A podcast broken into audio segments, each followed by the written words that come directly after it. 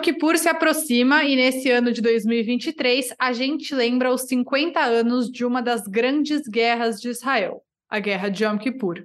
O filme Golda, A Mulher de uma Nação, que estreou no Brasil em 31 de agosto, conta a história da atuação da primeira-ministra Golda Meir durante o conflito com os países vizinhos de Israel. Eu sou Nite Efraim, sou jornalista e fanática por futebol, e esse é o Eu Com Isso, podcast do Instituto Brasil-Israel. Golda foi a primeira mulher a ocupar o cargo de primeira-ministra em Israel. Até hoje, é a única.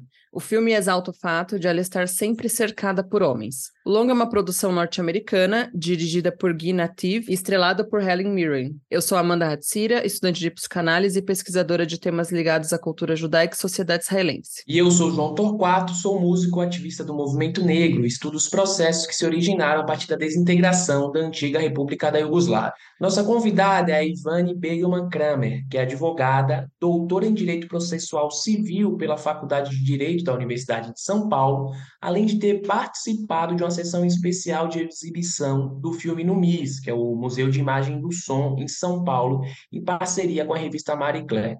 Ivani, seja muito bem-vinda aqui ao Eu Com Isso. Muito obrigada, boa tarde a todos. Bom, gente, então antes da gente entrar na história do filme em si, o que, que, vocês acharam da produção enquanto longa?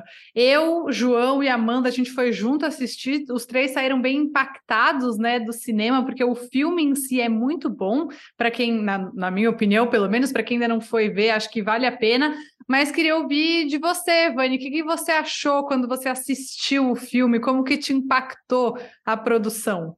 Do ponto de vista assim cinematográfico, né? Ai, achei assim muito cuidadosa a produção, uh, me assim uh, levou a um certo revival, porque eu tinha 10 anos de idade quando foi a Guerra de Yom Kippur, né? E uh, me encantou a técnica, vamos dizer, cinematográfica de colocar aqueles uh, em sites branco e preto na televisão. Então, são imagens reais. Você vê ela indo visitar a base, né, lá no canal de Suez, é, os soldados. Essa cena existiu realmente e é ela, uh, Golda Meir, mesmo que aparece naquela cena, não é a Ellen Mirren. É, depois, outras cenas, tantas de bombardeios e, e, e etc., né? É, tem né, tanques passando e tal é, tem muito uh, de documentários, né? Então eu achei assim a produção bem primorosa nesse sentido de trazer, né, os dois tempos. Achei muito bacana. É verdade, essa parte também os sons, né? Acho que os sons que eles reproduziram, se eu não me engano, também são reais e eram bem impactantes. E você, Amanda, quais foram as suas percepções enquanto longa-metragem? Olha, eu, eu acho que me surpreendeu, assim, em termos de qualidade mesmo cinematográfica. Eu achei, gostei da fotografia, eu acho que esse ponto, esse aspecto que a Ivani trouxe é bem interessante porque é, a gente até comentou, né? Acho que eu comentei na saída que foi na medida certa, assim, não foi aquela coisa chata, maçante de ficar trazendo imagem de arquivo, inserindo o tempo todo, tudo na verdade fluía muito bem. Então era foi salpicado assim ao longo do filme, acho que na medida certa, assim.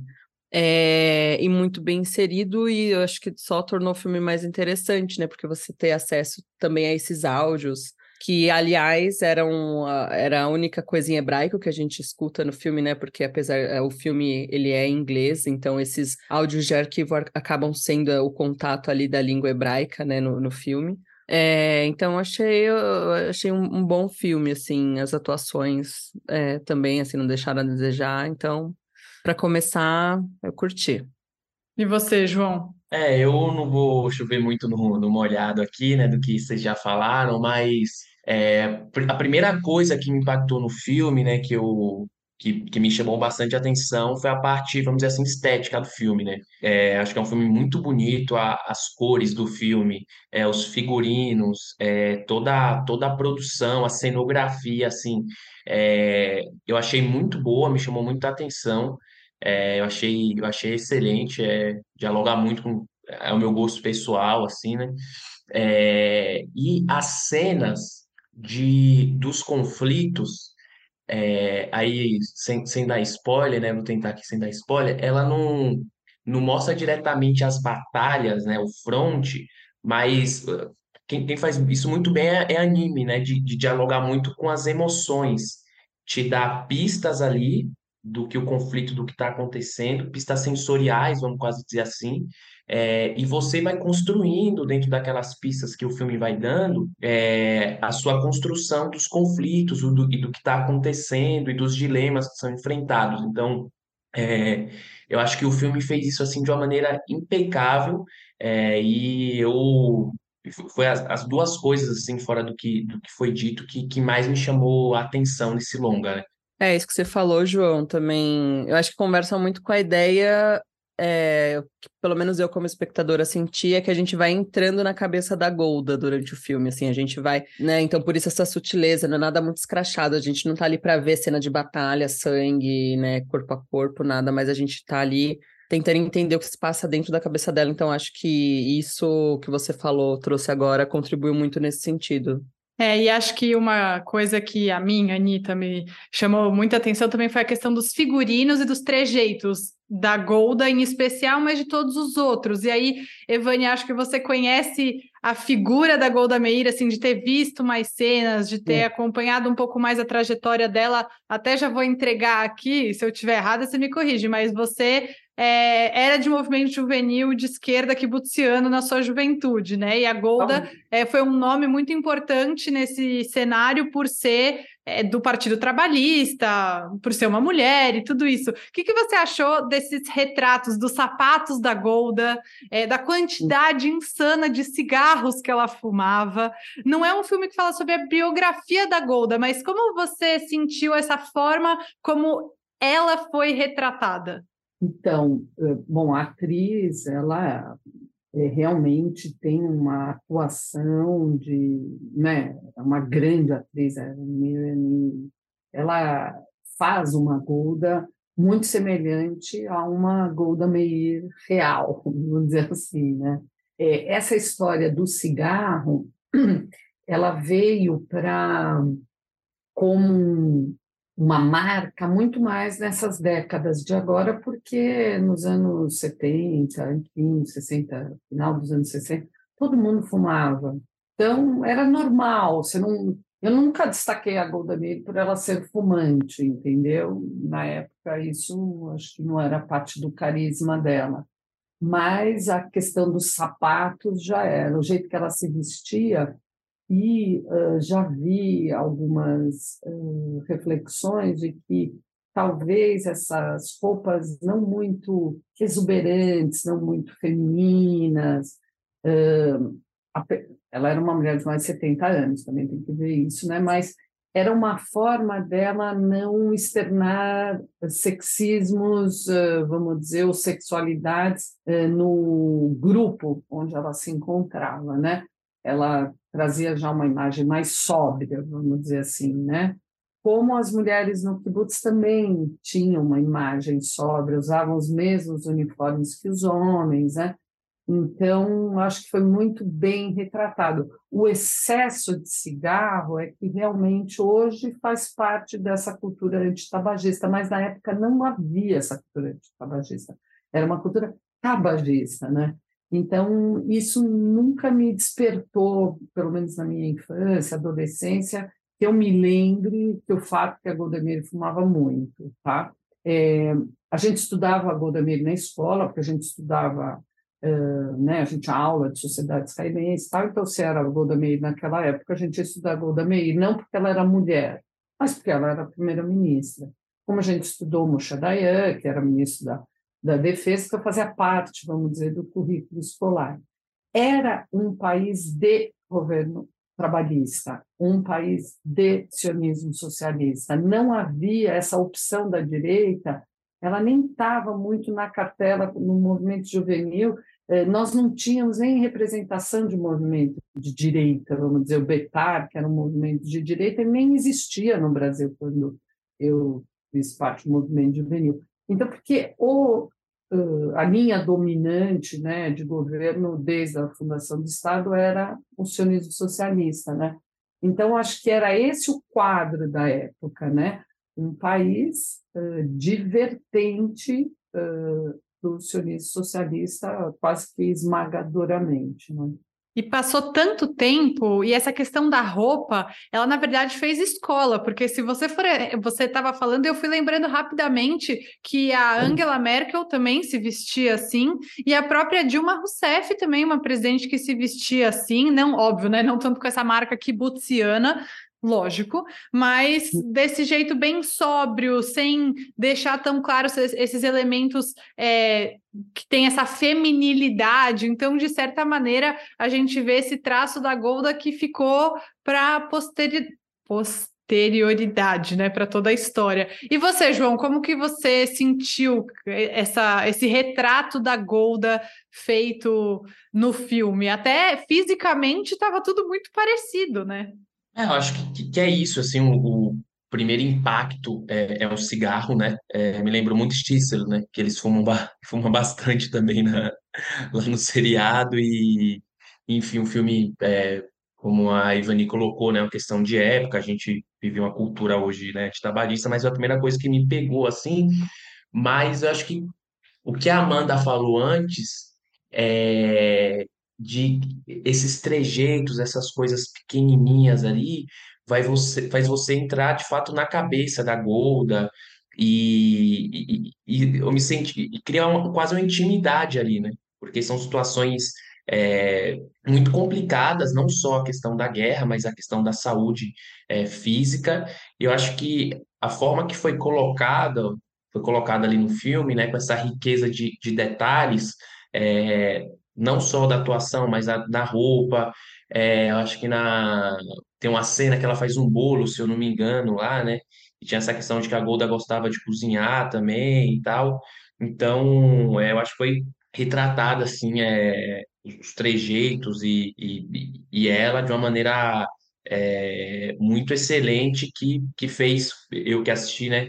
É, criar essa, essa relação ali com a personagem no filme, de, de sofrer junto, de ficar tenso junto, de, de falar assim, meu, será que se fosse eu ali eu tomaria essa decisão, não tomaria, de colocar nesse lugar.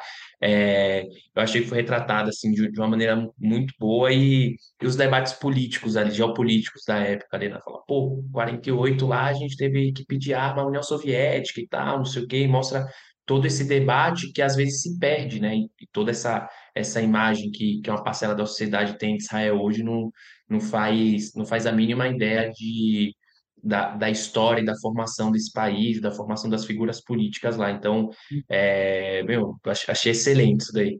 Tem essa tentativa, tem essa tentativa muito forte de criar uma empatia, né, do público com a Golda. Você não achou, Amanda?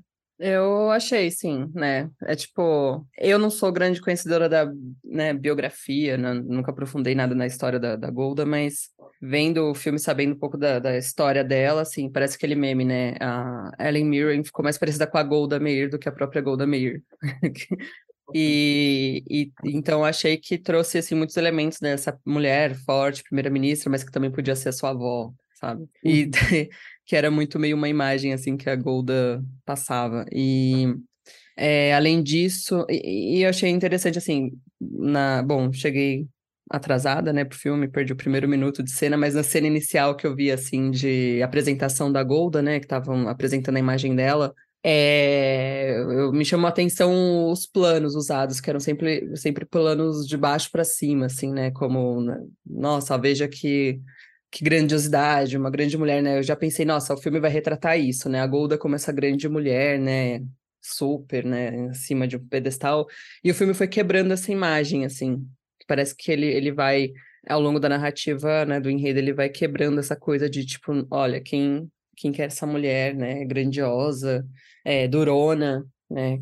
Que era a primeira ministra é, do Estado de Israel. E você vai se aproximando aos poucos, né? O filme ele realmente ele vai fazendo esse trabalho de te aproximar, é, de fazer você criar empatia, é, de fazer você entender. Eu mesma não fazia ideia de que durante a guerra do Yom Kippur ela estava passando por aquela questão toda com a saúde, assim. Eu não, uhum. eu não fazia ideia. Então para mim foi muito impactante isso, assim. Nossa, como como que a pessoa consegue, conseguiu, né?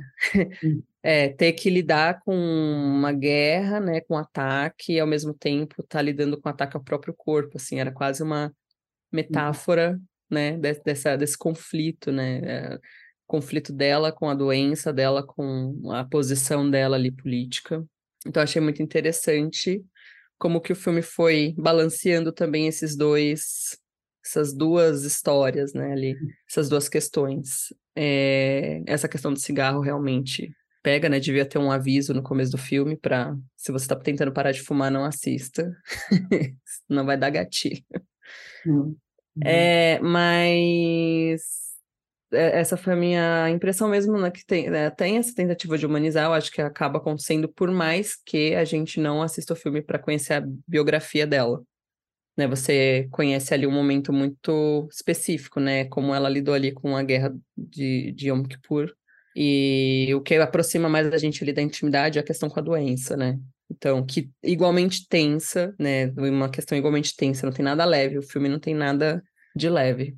E recentemente, o historiador João Miragaia fez um fio no Twitter do IB contando um pouco sobre a visão que os israelenses têm da Golda, que não é exatamente muito positiva. E aqui vale a gente lembrar: é um filme norte-americano ela, Golda, né, saiu como a grande culpada pela guerra do Yom Kippur, especialmente pelo número altíssimo de mortes, mais de 2.600 soldados israelenses morreram, e eu acho que o filme retrata muito bem os erros cometidos na guerra. Mas, de certa maneira, a mim, Anitta, gerou a impressão de que eles tentaram tirar um pouco a responsabilidade da Golda e falar: ah, não, foi não sei quem que fez isso, foi o Moshe Dayan que tomou a decisão errada, foi não sei quem do exército, e ao mesmo tempo, é, ela tomou, mostrando que ela tomou para ela essas responsabilidades, nunca quis jogar para outras pessoas, e uma coisa que me pegou muito, mostrando o sofrimento dela. Cada vez que ela estava na base do exército e alguma coisa dava errado, ela sofria muito. Então ficou essa ideia de que o filme tenta compartilhar um pouco mais essas responsabilidades. Vocês também tiveram essa, essa impressão, dessa tentativa de tirar isso só de cima dela? E eu acho assim o, o, filme eu já vi por outra perspectiva, uh, talvez porque, enfim, vivi uh, esse período. A, a, antipatia que existe pela Golda Meir não é só restrita à Guerra de Yom Kippur. A Golda Meir ela teve um entrave, vamos dizer, uma disputa interna da sociedade entre judeus orientais e judeus ocidentais, entre os Mizrahim e os Ashkenazim.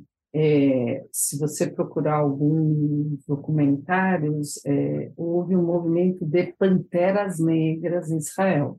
É, então, a grande, vamos dizer, quantidade de judeus orientais de ascendência, vamos chamar oriental, uh, tinha principalmente do Iêmen, Teimã e, e, Iraque, né? Tem uma grande, assim, marca negativa da sua imigração para Israel. É, inclusive há alegações de, de, dessas, desses grupos de que a Golda Meir ela favoreceu a imigração russa em detrimento desses que já estavam em Israel e que viviam em situação menos favorecida do que uh, os judeus uh, de origem uh, ocidental, né, europeus, os ashkenazim. É, então, é esse racha dentro da sociedade que, inclusive, legitimou a eleição do Begin. Foram esses que, uh, vamos dizer, posso dizer, enterraram o, o, a carreira política da Golda Meir em Israel. Uh, se é justo ou injusto, enfim, uh, fato é que isso foi simultâneo, vamos dizer, também a eventos muito traumáticos, que foram as Olimpíadas de Munique, que ela também era uh, primeira-ministra, e aconteceu o atentado, vamos dizer, na hora que ela estava sentada na cadeira né, de primeira-ministra, e depois a Guerra de Yom Kippur, onde no filme ela fala com muita clareza, eu não sou militar, eu sou uma política. E o filme transparece algo que eu não li isso nunca em registro, é como se o Moshe Dayan ficasse indeciso lá na hora e o outro general é que acaba assumindo o comando porque ele não sabia da escuta telefônica, foi tudo meio atrapalhado, né? Então ele sai como grande herói da Guerra dos Seis Dias e vem para também se enterrar na Guerra de Yom Kippur, né? Então, eu acho que o contexto da Golda Meir foi num contexto de muita tensão da própria sociedade israelense, não só a Guerra de Yom Kippur. Eu já ouvi uh, alguns né, ex, vamos dizer, combatentes da Guerra de Yom Kippur dizendo que aquilo foi um verdadeiro Vietnã. Eles estavam realmente perdendo muitas vidas e estavam se como patinando naquela guerra, e quem seria o grande mentor né, militar foi o Arik Sharon, que depois foi aí execrado por Sabri Shatila. Né? Então, é um, um momento de muitas contradições, né? Da, da própria sociedade israelense. Eu acho mas... que é essa a questão que não está no filme. Né? É, mas acho que também tem essa coisa de tirar um pouco esse maniqueísmo, né? Tem uma frase da Golda que eu uhum. acho muito interessante, que ela fala assim, não é só uma decisão de se eu vou fazer X ou Y por Israel, mas é se eu vou deixar dois, é, 30 mil crianças órfãs no Egito. Então, eu uhum. acho que também tem uma coisa é, é isso, de quebrar se todo mundo é bom ou ruim, porque tem certas uhum. decisões que não dá para tomar sem pensar dessa forma um pouco mais ampla. Mas eu senti um pouco, senti essa tentativa de, é, pelo menos no aspecto da guerra de Yom Kippur, que é o que o filme trata, e tem, teve gente até que ficou frustrada por não pegar mais, uhum. é, mais amplamente a vida da Golda, por, pelo nome do filme, no caso, acho que o filme deixa essa, o nome, o título deixa essa expectativa, é, de pegar só a guerra do Yom Kippur. E nesse sentido ficou para mim essa impressão de que queriam passar um pouco as responsabilidades para as outras pessoas. O que, que você achou, Amanda ou João? Quem quiser comentar, abram aí os microfones. É, não, o, esse, o João colocou isso no, no, no fio do Twitter, né? Essa questão com, com os Panteras Negras e, e do, dos Mizrahim. É, tem uma coisa que eu acho que o filme, o filme colocou e, indiretamente, né, vamos dizer assim, ou diretamente, é, que eu acho que o debate do, dos Panteras Negras em Israel é, entra aí também, é, que eu tenho uma visão, uma leitura que essas personas políticas, né, em particular as de esquerda, eu acho que divide opinião na sociedade, assim, em qualquer lugar, eu acho que a Golda entra, entra aí também, né, eu vejo é, acho que até comentei isso contigo, né, Anitta? Algum, em off, assim, em algum lugar, que é, óbvio, são pessoas que tiveram atuações muito diferentes, né? Mas você pega a minha área de pesquisa, que é a Iugoslávia. É, você vê os sérvios, os bósnios, os croatas, os eslovenos e tal. É uma, tem uma opinião muito dividida sobre o Tito, né? Que foi uma grande liderança de esquerda que é, dirigir ali um regime, o regime socialista da Iugoslávia, e tem gente que defende, tem gente que apoia, tem gente que defende em certos aspectos. É, pegar o caso do presidente aqui do Brasil, né? O Lula, você vê que tem pessoas que fazem críticas com certas ressalvas e tal, caso que no caso, é, é, óbvio que no caso da Goldas tem uma situação de uma complexidade muito grande, que é a guerra de, de Yom Kippur e, né, e, o, e o número de, de mortes que teve nessa guerra que faz você ter, ter outra leitura, assim, né? E aí eu acho que a guerra é, é um componente muito grande na visão e no debate público que as pessoas têm sobre, sobre ela, né? E, e de fato o filme traz frases, traz dilemas ali que que pode que, que parece mesmo assim que tenta mostrar essa visão mais humanizada dela é, e, e os dilemas que aparecem em um, em um conflito e que ela não tinha um poder absoluto ali sobre as decisões que ela tomava diante do conflito e tal. É, e aí eu acho que o, que o filme vai mesmo por esse lado, mas eu vejo a Golda dentro desse olhando numa visão macro, né, junto dessas outras figuras políticas de esquerdas, que em muitos momentos foram contraditórias, às vezes por questões de debates que não estavam instalados na sua época, é, e que acertaram que erraram em, em muitos aspectos. Né? Então, é, eu, eu acho que a Golda tá, tá nesse lugar aí, sabe? É, eu também senti um pouco que tem essa tentativa, não sei se é dizer de culpa, mas de minimizar um pouco assim o peso. Ou de né? resgate, né? De resgate, é, faz sentido, sim. É, principalmente porque paira ali, né, sobre a, a Gol da personagem ali, uma culpa muito grande, né? O fato dela ficar carregando um caderninho onde ela fica anotando o tempo todo o número de mortes, traz essa coisa da culpa muito forte, assim. Então uhum. você, né, fica ali, né, entra nesse tormento dela com, com essas mortes, com o quanto é, tem até uma, uma frase dela no, no, tribunal que ela fala assim: ah, eu anotei cada uma delas, assim, eu sei de cada uma dessas mortes porque é, ela, ela sem, transparece essa culpa. Então, e, e isso se fazendo presente dá essa, né, olha só, a Golda, ela ela estava ali, né, pensando com, com estratégia, mas ao mesmo tempo estava com esse sofrimento que a Anitta mencionou, que eu concordo também, né, toda a cena que de batalha ali, de, de, de, de em campo, né, que ela acompanha ali, é acompanhada muito desse sofrimento. É... Tem a história da secretária outra... também, né? É, da secretária, que traz, né, esse aspecto, assim, né, de, olha como a, a empatia que ela tinha ali por uma secretária, né, podia não ter nenhuma. É, e... Perdão. Não, pode falar. Não, não, é, eu, que eu talvez me expressei bem, talvez o, a guerra tenha sido o que faltava para embalar essa antipatia que já existia em relação a ela. Enfim, é, por isso eu acho que já existia uma tensão social muito grande em relação a ela. Uh, o que eu acho que o filme retrata também um exército que foi pego de surpresa, que teve muitos problemas, vamos dizer, da ordem da sua eficiência, que o Mossad bem dizer que não né, não estava funcionando o sistema de escuta lá. Então, é, quer dizer, são, é uma constelação já que eu acho que existia em relação a ela e que culminou com, né, com uma tragédia aí de, de uma guerra mal sucedida, evidentemente, né, que isso impacta sobremaneira, né? Mas eu acho que já existia toda essa essa vamos dizer, essa tensão social no uhum. Estado. É, uma coisa que acho que a gente até comentou saindo, né? O, o João também chamou atenção assim para isso na saída do cinema foi que quando a gente ouve falar da guerra do Yom Kippur, né? Uhum. A gente estuda, parece sempre uma coisa muito vitoriosa, assim.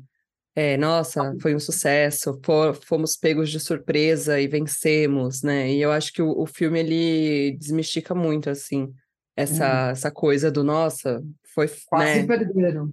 É, quase perderam, né? Foi uma, uma sucessão, assim, de erros, né? De, de muitas vidas perdidas também, e que foi por um triz, assim, que hum. isso, por exemplo, para mim foi uma, uma, algo que chamou atenção.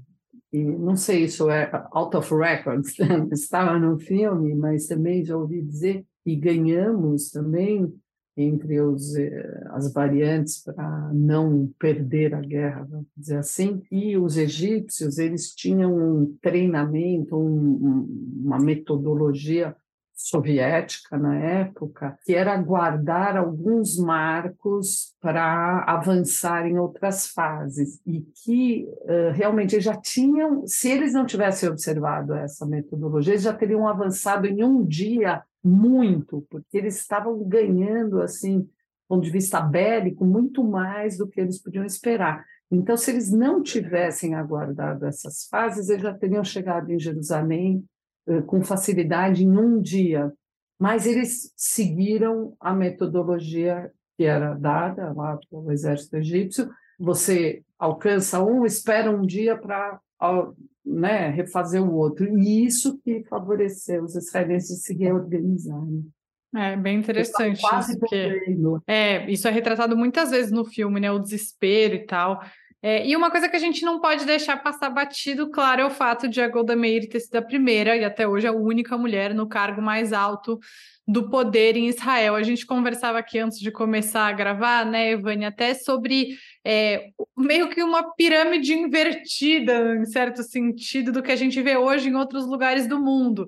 Israel nasceu com essa tendência, tendência socialista, kibutziana, em que homens e mulheres queriam ser tratados iguais, os chamados halutzim, os pioneiros da terra de Israel, as mulheres não eram pessoas que ficavam dentro de casa cuidando dos filhos, não, elas iam trabalhar a terra e tudo mais. E assim que a Golda foi subindo na hierarquia do Partido Trabalhista, que era então o maior do país, e parece que depois as coisas foram piorando nesse sentido. Eu não sei, eu não sei se dá para dizer piorando, porque a gente está no fundo do poço neste presente momento em relação a Israel, né? Mas qual é a importância simbólica da Golda Meir enquanto essa mulher é, política forte que durante muitos anos se impôs dentro do cenário israelense? É, eu vejo assim até que o diretor, que ele é premiado Oscar já, né? Ele tem um Oscar por aquela outro um outro filme é um curta chamado Skin, muito interessante também. Eu acho que é também uma simbologia do que ele traz, do vamos ver o que éramos, né? O que estamos, né? Então, é, eu acho que isso traz muito e traz também uma pauta que hoje é uma pauta, mas na época ela não precisava existir como pauta, que é o etarismo, é uma mulher mais velha, tanto que ele chama ela The Old Lady, né? E ela trata isso naquela cena que ela está falando com, Yasser, com, com Sadat, é ela mesmo, aconteceu isso. Ela fala, ele sempre me chama de Old Lady, né? É, que é uma pauta que hoje existe que para você ver, assim, talvez a, o protagonismo social israelense nessa época era uma mulher e uma mulher mais velha. E isso não impediu né, nenhum desses atributos impediu que ela fosse primeira-ministra. Né? E você, Amanda, o que, que você acha desse aspecto da história e também do filme? Porque eu, eu, também tenho essa sensação que o filme tentou mostrar, frisar várias vezes, né, que ela era a única mulher numa sala cheia de homens, que os homens queriam impor a vontade e que em alguns momentos ela se sentia acuada, no outro, em outros ela ia para cima. O Kissinger ela ia para cima direto, né? Não, como a gente diz, não deitava para o Kissinger de jeito nenhum. Sim. É, e além disso, né, contrariando também não o fato só de ser uma mulher, ser uma mulher mais velha, né, ser, ser essa figura da imigrante, né, também, que, que, que tem essa simbologia também, né, é, que em Israel, né, a ori... todo mundo que tinha origem imigrante era visto como, né, tinham, tinham elos fracos aí, né, no, na sua genealogia, enfim.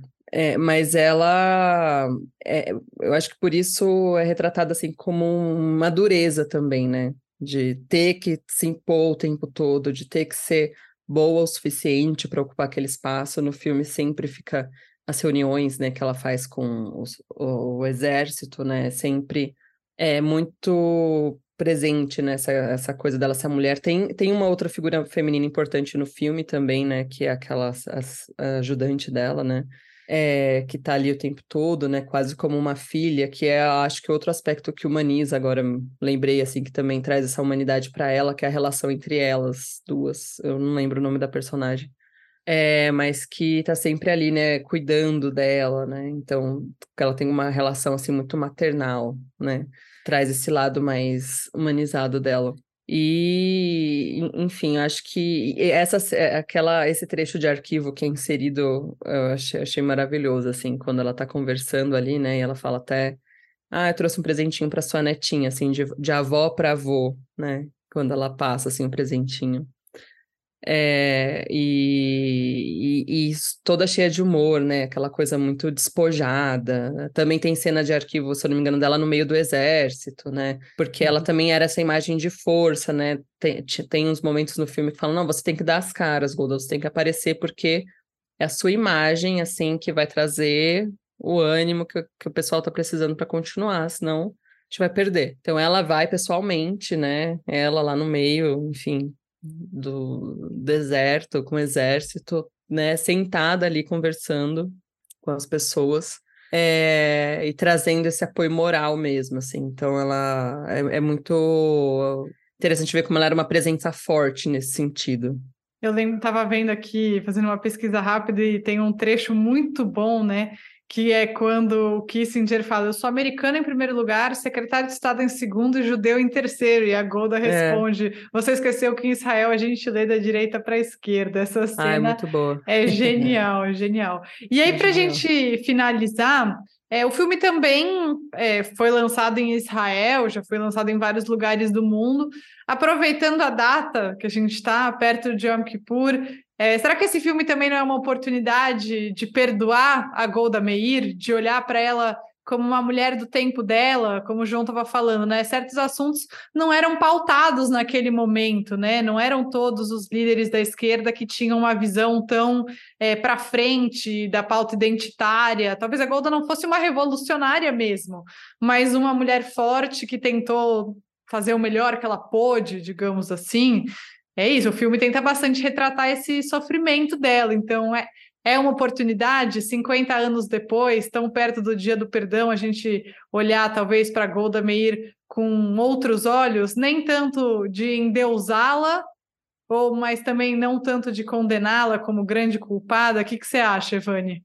É, eu acho que ela, como independente da, do gênero, né, mulher ou não, né, como uma líder política, ela ficou muito isolada, né? Eh, dentro daquela circunstância, como eu falei, numa, num período onde aconteceram eventos muito traumáticos, onde ela conduziu bem ou mal algumas imigrações, então, naquele momento, acho que ela ficou muito isolada, como qualquer outro político, homem ou mulher, poderia ter ficado se tivesse no lugar dela. Mas ela também tem um papel importantíssimo na fundação do Estado. Ela era americana, né, naturalizada, ela é russa, natural, ucraniana, acho que ela era ou russa, naturalizada americana.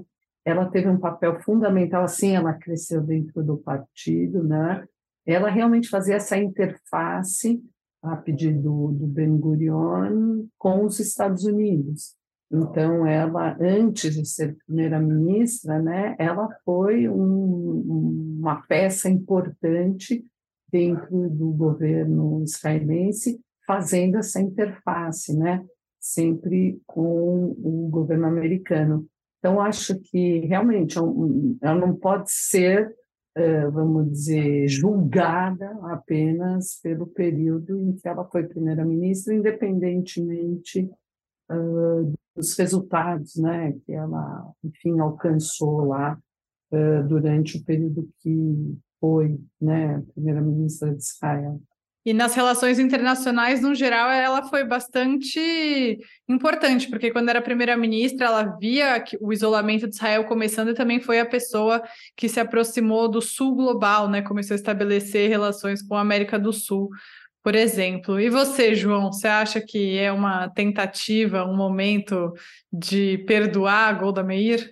Ah, eu acho que é, eu acho que é, claro, né? Não, não anulando a questões problemáticas, né, que, que envolveu a história da, da Golda Meir, mas ela fala, né, que, se eu não me engano, para auxiliar dela lá, que ela fala que se entrar para a política, de qualquer maneira, quando acabar a carreira, as pessoas vão vão vão odiá-la, né? E, e eu acho que é, que é por aí, assim, é, é entender que questões problemáticas passaram é, por ali, faz parte do, da história dela, mas também entender, entender a, a importância né, e, e os obstáculos que tinha ali é, naquele período, que hoje continuam tendo, sem, sem passação de pano aqui, sem nada, mas eu acho que é, que é um momento não de tirar conclusões, assim, mas para colocar o debate na, na praça, sabe?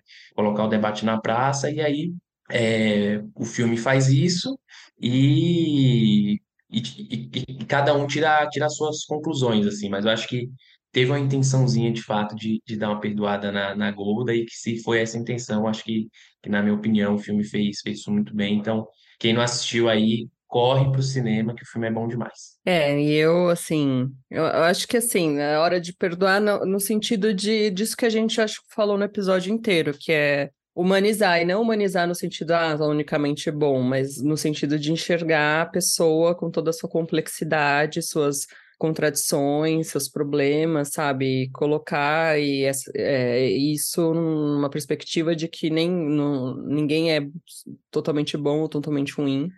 É, sem simplificar a história, né? E eu acho que o filme foi muito importante nesse sentido de fazer a gente revisitar, porque a, a, esse período também histórico de Israel para entender, né?